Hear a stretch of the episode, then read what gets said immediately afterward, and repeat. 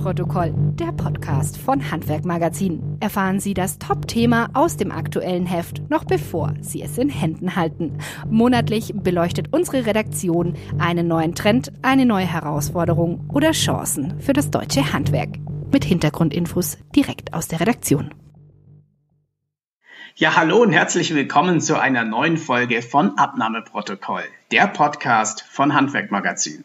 Mein Name ist Ramon Cadell und ich melde mich einmal mehr Corona-bedingt aus meinem Wohnzimmerstudio in München Neuaubing. Bevor ich jetzt aber mit dem Thema beginne, nochmal kurz vielen Dank an den Münchner Verein, neunfacher Versicherer des Jahres und auch in dieser Folge wieder starker Partner an unserer Seite. Ich sag's gleich vorweg, dieses Mal müssen wir uns alle zusammen ein wenig konzentrieren, denn es geht ums sperrige Thema Investitionsabzugsbetrag. Halt, stopp!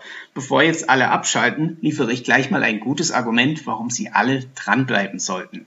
Sie können nämlich richtig viel Geld sparen. Und das nicht nur fürs Jahr 2021, sondern auch rückwirkend für das Jahr 2020. Wie das geht? Ich habe ehrlich gesagt keinen blassen Schimmer. Deswegen habe ich mir jemanden dazugeholt, der wirklich Ahnung hat, nämlich unsere Steuern- und Rechtredakteurin Ulla Fahnschleder. Sie hat sich für einen Beitrag in der aktuellen Handwerkmagazin März-Ausgabe mit dem Thema beschäftigt und mir versprochen, dass wir alle nach der Lektüre viel schlauer sind. Ulla, was hat sich denn beim Investitionsabzugsbetrag seit 1. Januar 2021 gegenüber früher geändert?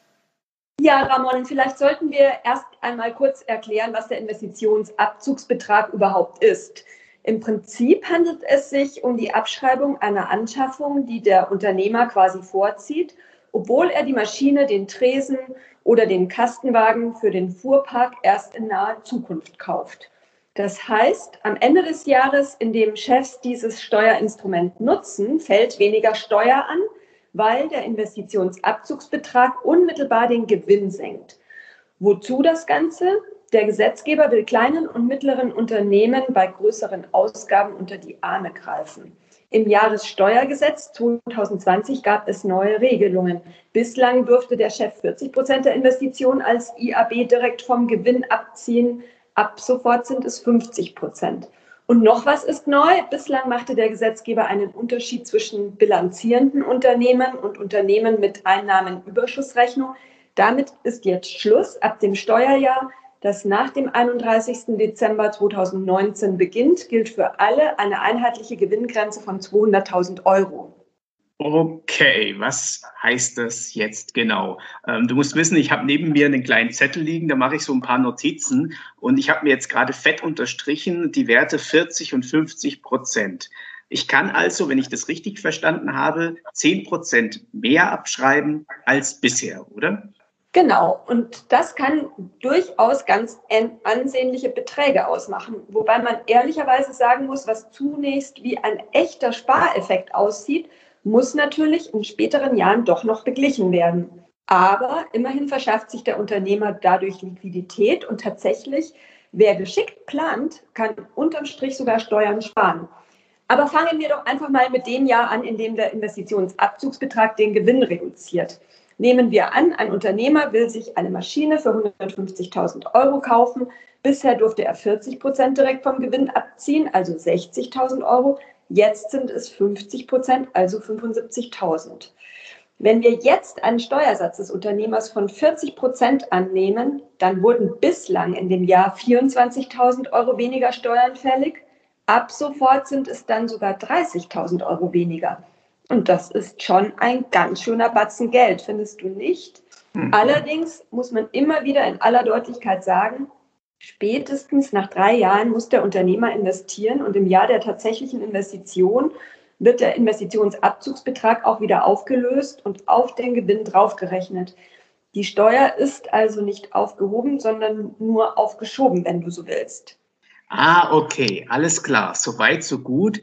Ähm, soweit habe ich das verstanden. Das heißt, ich kann erstmal also für den Anfang viel Geld sparen oder wie du das sagen würdest, Liquidität erzeugen. Dann kommt aber sozusagen am Ende das dicke Ende. Ich habe äh, in deinem Beitrag mich natürlich auch ein Stück weit eingelesen und ähm, da bin ich über zwei Varianten gestolpert, die du da beschreibst. Ohne Herabsetzungsbetrag steht da oder mit Herabsetzungsbetrag. Was hat es denn damit auf sich? Also ich erkläre am besten unser kleines Beispiel, was wir in der März-Ausgabe von Handwerk Magazin äh, zeigen. Wir nehmen an, dass ein Schreiner äh, sich eine Fräse für 42.000 Euro anschaffen möchte. 50 Prozent des Betrags 21.000 Euro setzt er gewinnmindernd als Investitionsabzugsbetrag in 2021 ein. By the way, verschafft ihm das eine zusätzliche Liquidität von 8.400 Euro, wenn man wieder die 40 Prozent Steuersatz annimmt. Und das ist natürlich schon auch wieder eine Menge Geld. Allerdings, das muss man auch sagen, individuell ganz unterschiedlich. Das ist äh, von Fall zu Fall eben anders, je nachdem, äh, wie hoch der Steuersatz des Betriebs ist.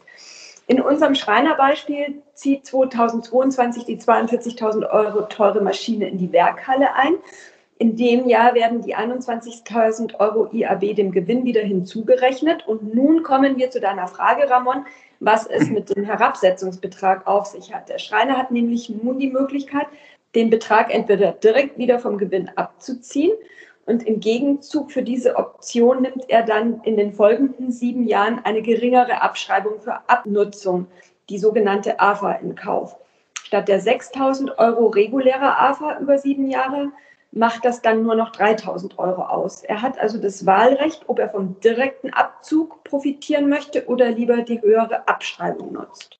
Das heißt also, ich fasse nochmal zusammen, in beiden Fällen wird die Liquidität des Chefs im Jahr 2021 geschont. Soweit, so gut. Danach versteuert er entweder sofort den vollen Betrag oder aber er verzichtet in den Folgejahren auf die volle Abschreibung für Abnutzung. Jetzt, bevor ich auf die nächste Frage komme, mal wieder ein kleiner Werbeblock. Vielen Dank an den Münchener Verein, der das Handwerk aktuell mit einer einzigartigen Handwerker-Pandemiehilfe unterstützt. Ja, Ulla, um dieses Thema kommen wir natürlich äh, auch nicht herum. Das böse C-Wort, die Pandemie. Warum sollte ich denn als Unternehmer ausgerechnet jetzt in eine neue Maschine investieren? Ja, natürlich haben einige Unternehmen derzeit tatsächlich andere Sorgen, aber alle, die ohnehin mit Anschaffungen liebäugeln, sollten die Chance des Investitionsabzugsbetrags durchaus nutzen. Im Prinzip handelt es sich ja um eine Art Vorfinanzierung. Und wer mehrere Maschinen anschaffen möchte, kann den IAB sogar dieses Jahr nutzen und nächstes Jahr wieder für eine weitere Anschaffung. Auch eine Aufteilung ist denkbar, sagen uns die Experten. Das schafft natürlich Liquidität, wie wir bereits gesehen haben. Aber der Gesetzgeber hat in erster Linie die Innovationsfähigkeit der Unternehmen im Auge. Wer also darauf abzielt, seinen Betrieb flüssig zu halten, ist womöglich nicht gut beraten. Entsprechend raten auch alle Experten dazu, den IAB wohl überlegt einzusetzen und sich vorher gut beraten zu lassen. Okay, verstanden. Das heißt, wenn ich jetzt als Handwerksunternehmer überzeugt bin, aber auch nach Lektüre deines Beitrags oder dem Anhören dieses Podcasts überraschenderweise noch Fragen habe, an wen kann ich mich denn wenden? Oder anders gefragt, wer berät mich? Welche Experten hast du denn äh, gefragt beim Schreiben deines Beitrags? Also Berater der Handwerkskammern und Steuerberater sind für Handwerker wohl die Ansprechpartner erster Wahl. Ich habe mich für die Story mit äh, Alexander Kimmerle unterhalten, einem der zahlreichen Ecovis-Steuerberater. Aber ich habe auch beim Bund der Steuerzahler nachgehorcht und die haben wirklich auch durchgegeben, dass der IAB ein tolles Instrument für Unternehmer ist und äh, waren außerordentlich zufrieden mit den Neuregelungen, äh, die der Gesetzgeber eben im Jahressteuergesetz 2020 verabschiedet hat, was ja für den Bund der Steuerzahler nicht typisch ist, denn die äußern sich ja gern auch mal sehr kritisch. Und ich habe noch mit einem Vertreter der Handwerkskammer gesprochen für den Beitrag. Steuerberater und gerade die Kammerberater müssen an dieser Stelle natürlich über alle Facetten des Themas aufklären. Jetzt haben wir so viel Gutes über den IAB gehört, gerade eben auch das, was du gesagt hast, äh, die Sichtweise des Bundes der Steuerzahler. Ähm, birgt der Investitionsabzugsbetrag denn nicht auch Risiken? Naja, Firmen in der Verlustzone sollten tatsächlich vorsichtig sein mit dem Investitionsabzugsbetrag, auch wenn er temporär eben Liquidität verspricht, was natürlich schön ist in Krisenzeiten. Aber wenn das Budget ohnehin knapp ist, wird die Investition wohl oder übel nie getätigt werden können. Und das lässt sich der Fiskus teuer bezahlen. Nicht in Anspruch genommene IABs kosten nämlich Zinsen. Auch sollte man darauf achten, dass das Wirtschaftsgut zu 90 Prozent betrieblich genutzt wird. An der Stelle ist Vorsicht angeraten, vor allem bei Firmenwagen. Die Betriebsprüfer werden nämlich nicht mitspielen, wenn Handwerker mit dem IAB Autos vorfinanzieren, die sie auch privat nutzen. Anders sieht es beim Kastenwagen für die Firma aus. Was vielleicht an der Stelle auch noch positiv zu erwähnen ist, Wirtschaftsgüter, für die ein IAB in Anspruch genommen wird, dürfen auch vermietet werden nach der neuen Regelung. Und über alle diese genannten Chancen und Risiken muss dann natürlich und wird der Berater dann auch aufklären. Danke, Ulla, erst einmal für diese ausführlichen Erklärungen. Eine obligatorische Frage habe ich aber wie immer am Ende an dich. Äh, in zwei Sätzen. Warum sollte man als Handwerkmagazinleser diese Heftgeschichte unbedingt lesen? Ramon, aus unserer Erfahrung haben viele Chefs von den einzelnen Steuerinstrumenten ja zwar schon mal gehört, aber wer weiß schon genau, wie sie funktionieren, geschweige denn, wer kennt die Neuregelungen aus dem Jahressteuergesetz 2020. Dafür ist der Beitrag also auf jeden Fall gut geeignet. Wir klären ziemlich detailliert auf, wie der Investitionsabzugsbetrag dem Unternehmer in seinem Fortkommen nutzen kann. Schließlich ist Innovation immer eine gute Sache, die man nicht aus dem Auge verlieren darf, auch nicht in der Krise aber sie muss gut vorbereitet sein. Ulla, vielen herzlichen Dank. Ich denke, ich fühle mich jetzt schon viel schlauer. Und wenn ich eingangs gesagt habe, ich habe von der Thematik keinen blassen Schimmer, hat sich das jetzt durch dich schon mal grundlegend geändert. Danke dafür und danke natürlich auch an Sie, liebe Zuhörer. Vielleicht hat sich ja jetzt der ein oder andere, beispielsweise Schreiner, überlegt, sich eine neue Fräse doch schon dieses Jahr anzuschaffen. Die nächste Folge dieses Podcasts hören Sie dann wieder in vier Wochen. Bis dahin alles Gute, bleiben Sie gesund und natürlich ein gutes Händchen bei der nächsten Investition. Das war Abnahmeprotokoll, der Podcast von Handwerkmagazin, präsentiert vom Münchner Verein, der Versicherer mit Deutschlands bester Zahnzusatzversicherung.